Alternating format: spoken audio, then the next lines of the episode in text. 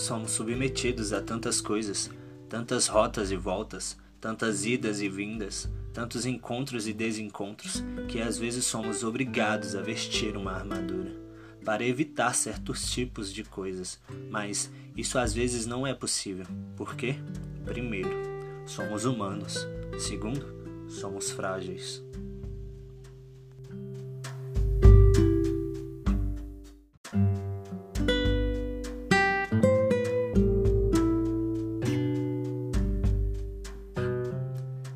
E, querendo ou não, vamos quebrar a cara. Vamos colecionar cicatrizes. Vamos engordar uns 10 quilos no ano. Vamos passar a noite em claro pensando em alguém. Vamos chorar e vamos sorrir.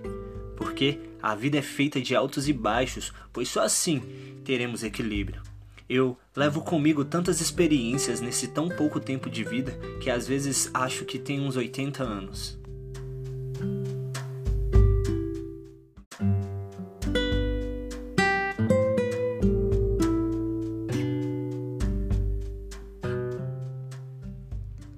Eu admiro a vida e todos aqueles que aprenderam a vivê-la. Minha avó sempre me dizia que a vida é uma só e ela deve ser vivida da melhor forma possível. Me lembro dela sempre cantando nos dias maus e nos dias bons, sorrindo. Aprendi com um velho amigo que a vida te dá o lápis e o caderno, mas só você pode escrever a sua história.